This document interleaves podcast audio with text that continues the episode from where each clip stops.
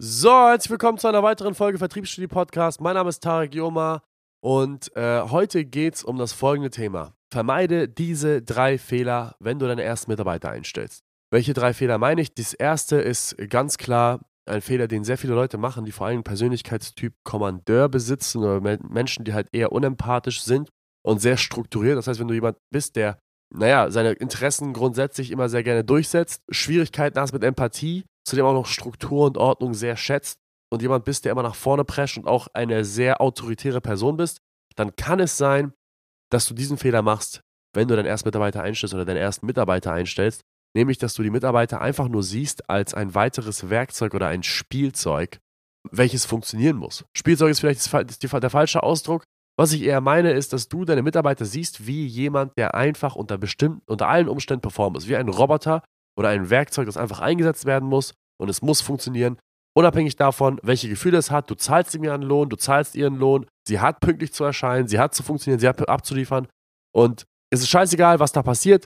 Diese Person muss einfach funktionieren. Besonders für Online-Marketer, die vorher irgendwelche Facebook-Werbeanzeigen oder die, die dauerhaft Facebook-Werbeanzeigen für ihre Kunden schalten, ist es ähm, immer sehr, sehr schwierig zu verstehen, vor allem wenn sie halt irgendwie so einen Persönlichkeitstypen haben, dass ihre Mitarbeiter keine Facebook-Werbeanzeige sind. Besonders Vertriebsmitarbeiter sind keine Facebook- oder Instagram- oder Google-Werbeanzeige, die einfach eine bestimmte Anzahl an äh, Kundenanfragen ausspuckt jeden Tag, sondern man muss wirklich versuchen, auf die Bedürfnisse des Mitarbeiters einzugehen.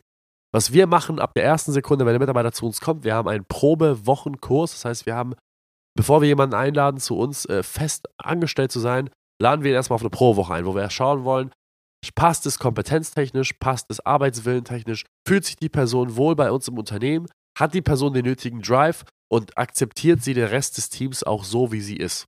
Ja, das heißt, kommt sie auch mit dem, mit dem Arbeitsklima klar. Und wir haben einen Kurs dafür erstellt, sodass die Person, bevor sie überhaupt zu uns kommt, äh, ein Wochenende vorher sich diesen Kurs anschauen kann. Und in diesem Pro-Wochen-Kurs geht es natürlich um Basics der äh, Tätigkeiten, die man halt eben in der Woche durchführt, Erwartungshaltung, die wir an diese Person haben. Aber ein großer, großer Teil davon ist ein Visionstext und die Kunst und auch vor allem die Form, seine Ziele aufzuschreiben. Warum machen wir das? Das machen wir deshalb, weil wir den Mitarbeiter von Anfang an kommunizieren wollen, hey, du bist hier nicht, um einfach nur deine Stunden abzusitzen, um deine Brötchen zu verdienen. Du bist hier, um wirklich, sag ich mal, eine Plattform zu nutzen, die wir dir bieten, nämlich Sales Hacks als Plattform zu nutzen, deine Ziele zu erreichen. Das heißt, was wir von dir möchten, ist, bevor du überhaupt in deinen ersten Arbeitsanta äh, Arbeitstag antrittst, ist, dass du dir klare Ziele formulierst für, deine, für dein Jahr, also für deinen Monat, für dein Jahr, für deine fünf Jahre und auch ein langfristiges Ziel und dir darüber im Klaren wirst, hey, wie kann Sales Hacks meinen Zielen dienen, diese Ziele zu erreichen? Und was kann ich Sales Hacks dafür zurückgeben, dass ich hier meine Ziele erreichen kann? Es muss einen Austausch geben von Energien und einen Austausch geben von äh, Leistung. Das heißt, Sales Hacks soll als Plattform dienen, deine Ziele zu erreichen, aber was kannst du auch für Sales Hacks tun, dass du hier deine Ziele erreichen kannst?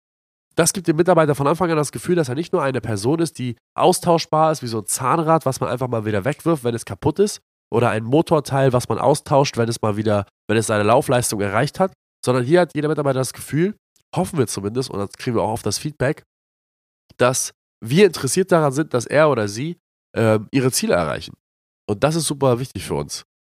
Und der Fehler, den sehr viele Leute machen, ist, die stellen jemanden ein, ja, und haben dann halt eben eine Berufsbezeichnung wie Buchhalter oder Vertriebsassistent oder Marketingassistent. Und dann ist es denen scheißegal, was die Person überhaupt für Ziele privat hat die sollen ja nur ihre Arbeit verrichten, weil ich zahle ja einen Lohn.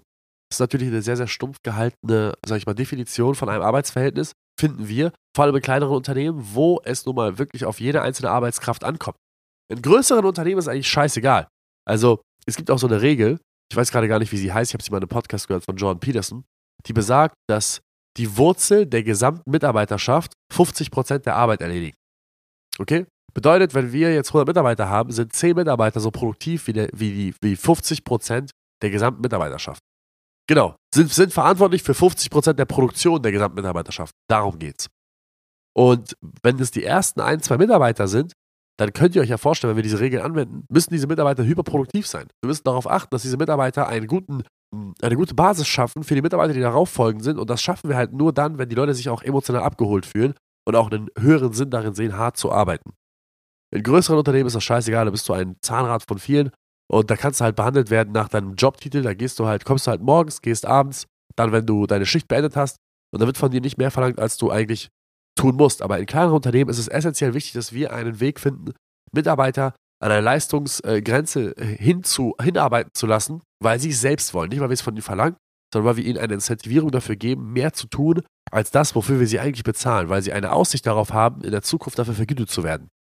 Super wichtig dabei ist nur, dass wir sie dann auch in der Zukunft dafür vergüten. So, ich bin ein bisschen krank. Ich hoffe, das stört nicht. Ja, äh, ich mache es jetzt einfach trotzdem.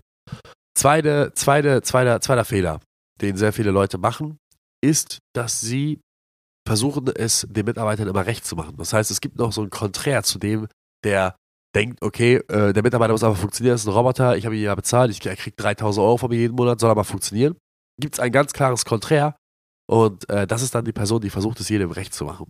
Und äh, es hört sich jetzt paradox an, weil ich gerade eben komplett das Gegenteil gesagt habe. Nein, ich habe nicht komplett das Gegenteil gesagt. Nur weil du dich einsetzt für die Ziele deiner Mitarbeiter und auch eine Plattform schaffen willst für deine Mitarbeiter, heißt es nicht, dass du dauerhaft auf ihre Bedürfnisse eingehen musst, egal was es ist.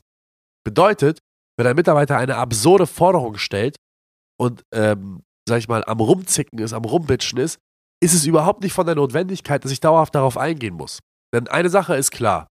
Ich muss als Chef oder als äh, Geschäftsinhaber ähm, meine Position wahren und nicht bei jedem Mal, wenn das Kind anfängt zu schreien, reagieren, weil sonst trainiere ich meinen Mitarbeitern ein Motiv an, nämlich ich schreie, Chef macht. Ich schreie, Chef macht. Und das kann halt eben irgendwann ausgenutzt werden.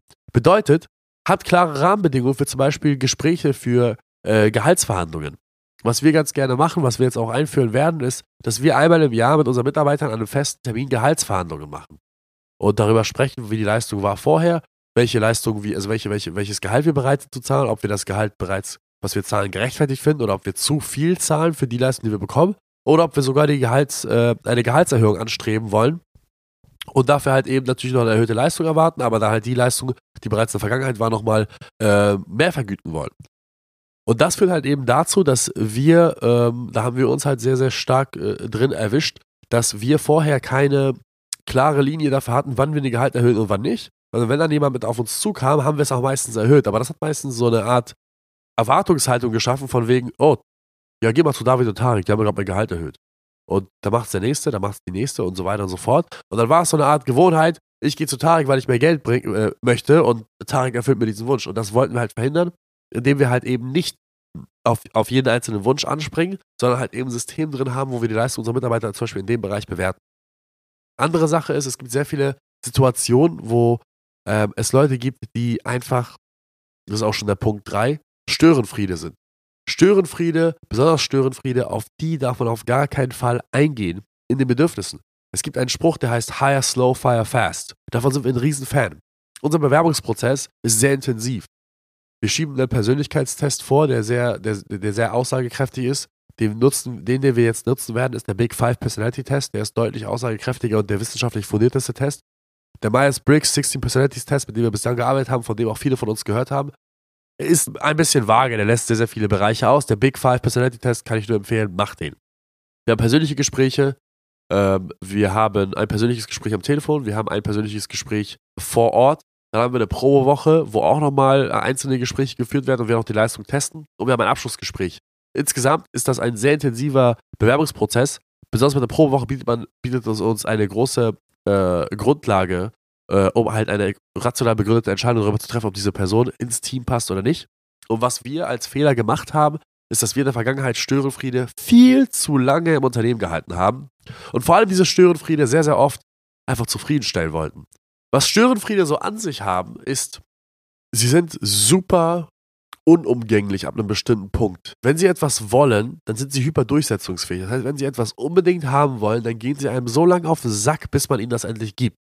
Und wenn sie es nicht bekommen, dann veranstalten sie so ein Terz, dass es in der gesamten, im gesamten Team ein, ein, ein, ein schlechtes, eine schlechte Aura versprüht, eine schlechte Energie versprüht. Sie können, sie sind in der Lage, das gesamte Team einfach schlecht zu beeinflussen, mit einer schlechten Laune zu umhüllen, nur weil sie selbst etwas nicht bekommen haben. Was wir in der Vergangenheit gemacht haben, ist nicht zu erkennen, dass ein Störenfried unabhängig von seiner Leistung gefeuert werden sollte. Das ist für uns die größte Erkenntnis gewesen aus den letzten zwei Jahren, weil wir damit sehr, sehr viel Geld und auch sehr, sehr viele äh, Probleme, die Probleme kamen und Geld haben wir verloren. Und ähm, ein Tipp, den ich daraus geben kann, ist, dass man niemals, nie, niemals irgendeinen Betrag X, den ein Mitarbeiter einbringt, über, über den Seelenfrieden, den man selbst hat im Unternehmen und den Seelenfrieden der anderen Mitarbeiter stellen sollte. Man sagt ja so schön, ein verfaulter Apfel bringt den ganzen Obstkorb zum äh, Faulen.